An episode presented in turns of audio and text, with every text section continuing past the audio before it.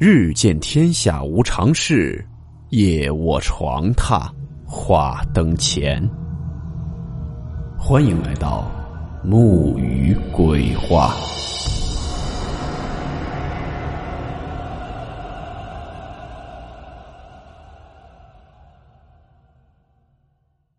大家好，我是木鱼。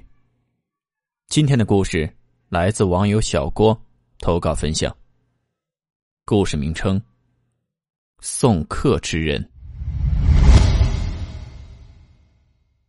温馨提示：本故事含有未经证实的内容和边缘化知识，部分内容超出普遍认知。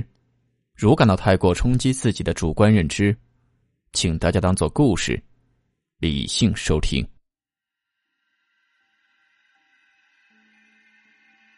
大家可能之前看到过网上的一些视频。比如视频里面有人在一个荒无人烟的地方开着车，就看到车前面的路边有一个人，身体僵直的在蹦蹦跳跳的往前走。当然了，这些基本上都是一些摆拍，因为他们后面缺少一位手牵黑麻绳、一手摇铃铛的送客之人。这件事呢，发生在小郭的父亲身上。这里强调一下，故事中所涉及到的人名均为化名。在湖南湘西的那一晚，这位郭大叔遇到的可能是一位送客之人。郭大叔呢，当时是在湖南常德的一个郊区项目里从事绿化种植工作。当天晚上十一点多的时候，突然就接到妻子的电话，告诉郭大叔他的母亲突发疾病，已经送往医院了。但是很有可能撑不过这一关。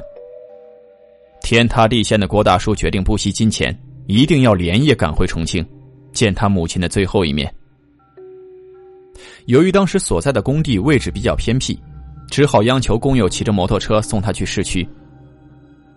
郭大叔呢，计划是遇到出租车之后就连夜打的回家。可是没想到，却因为车速较快，在途经三幺九国道一处弯道的时候。发生了意外事故，好在两个人并没有伤到骨头和内脏，只是皮肤受伤有些出血。不过那摩托车却摔坏了，不能继续前行。也就是在这个时候，郭大叔遇到了那个奇怪的人。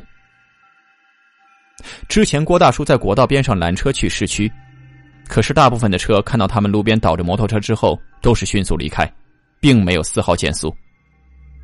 即便有很少部分人停下来，也只是表示可以为他们帮忙叫幺二零急救，但是不方便带人，要么是因为不顺路，要么是因为坐不下。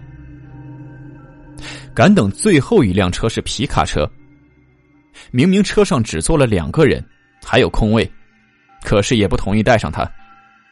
即便郭大叔一再表示自己确有急事，保证不会讹人，也不会让手臂上的血把车弄脏。可是对方还是语气特别严厉的告诉郭大叔：“赶快让开，不要挡路。”情急之下的郭大叔呢，是直接爬上了皮卡车的后货箱，恳求对方只要把自己带到能坐到出租车的地方就行了。可是才爬到货箱里面，郭大叔就感觉不对劲，车厢的帆布之下，好像躺着什么动物的尸体。自己在爬上车的时候，手就好像不小心摸到了皮肤，触感是冰冰凉凉的。当时归心似箭的郭大叔并没有多想，以为只是运送的猪肉。可是这皮卡车上的那个驾驶员，却已经是气势汹汹的冲了过来，一把就拉住郭大叔的衣服，把他从车上扯了下来，咬着牙齿，语气凶狠的问郭大叔：“是不是想挨揍啊？”而车上另一名年纪比较大的老头，也是迅速下车。他的手上还牵着一根黑色的麻绳，但是他并没有过来责问郭大叔，只是跑到后车厢，遮遮掩掩的，把里面的帆布拉开了一个角，用手电照了一下，然后才是一脸忧心忡忡的过来问郭大叔：“车上的血是不是你的？”看到对方突然摆出这种阵仗。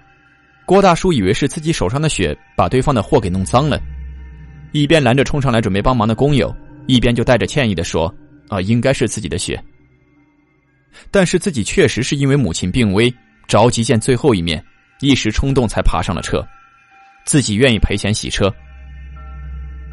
听完之后，那个手拿黑麻绳的老头上下打量了一下郭大叔，叹了一口气之后说：“可以帮忙送郭大叔，并且让他赶快上车。”也就是在这个时候，郭大叔发现，这个老头手里牵着的黑麻绳，另一头直通到后面的车厢里。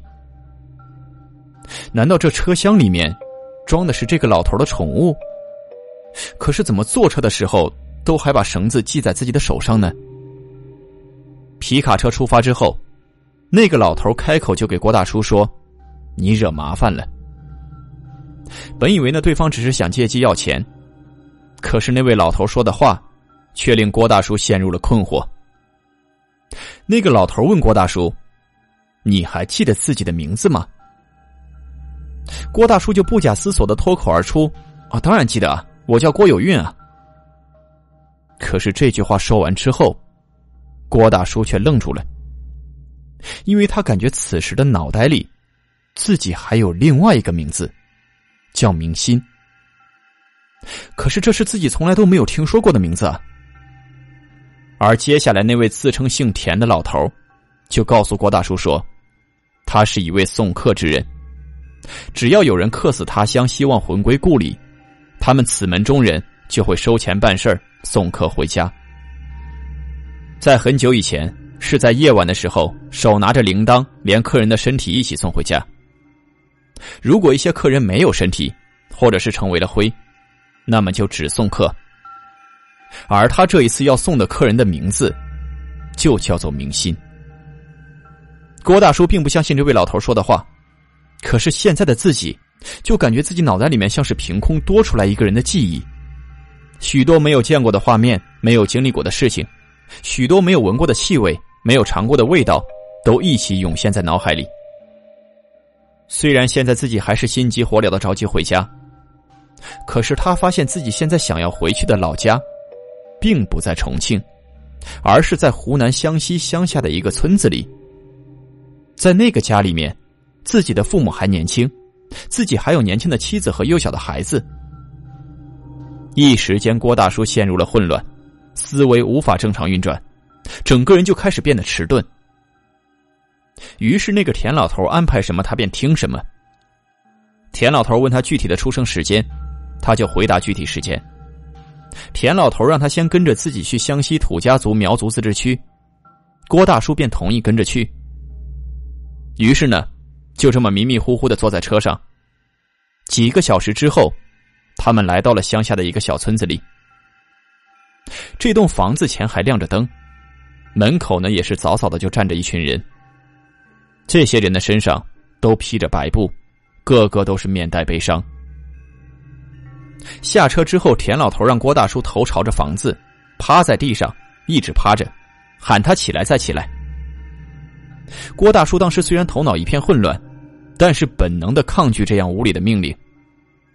可是那个田老头却从怀里摸出来一个铜制的铃铛，轻轻一摇，听到铃铛响声之后，郭大叔竟然莫名的就服从了这个命令，一下就趴到了地上。过了一会儿之后，又是一串铃铛声响起。这田老头对郭大叔说：“你可以起来了，但是起身之后不能回头。”可是等郭大叔站起身之后。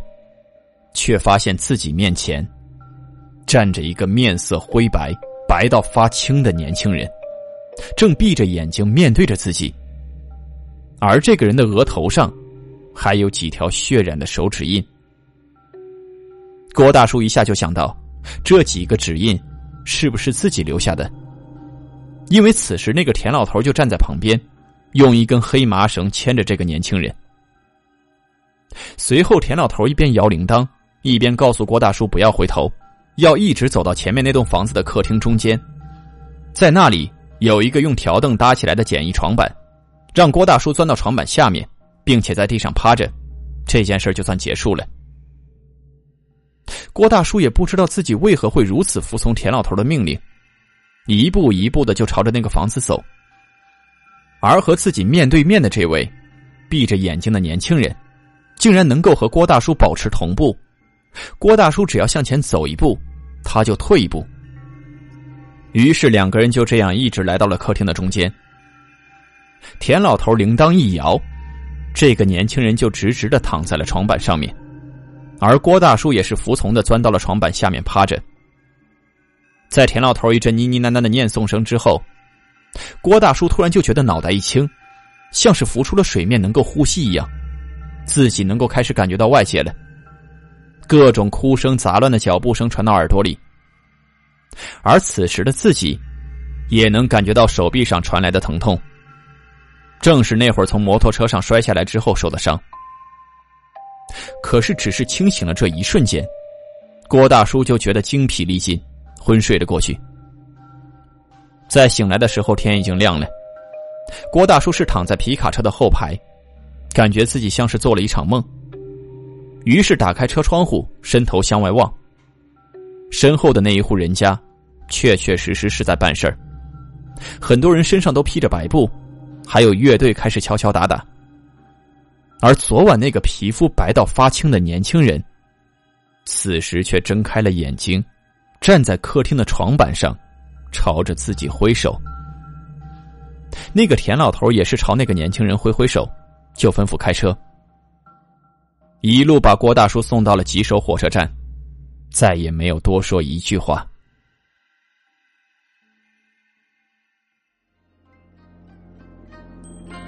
好了，我们今天的故事到此结束，祝你好梦，我们明晚见。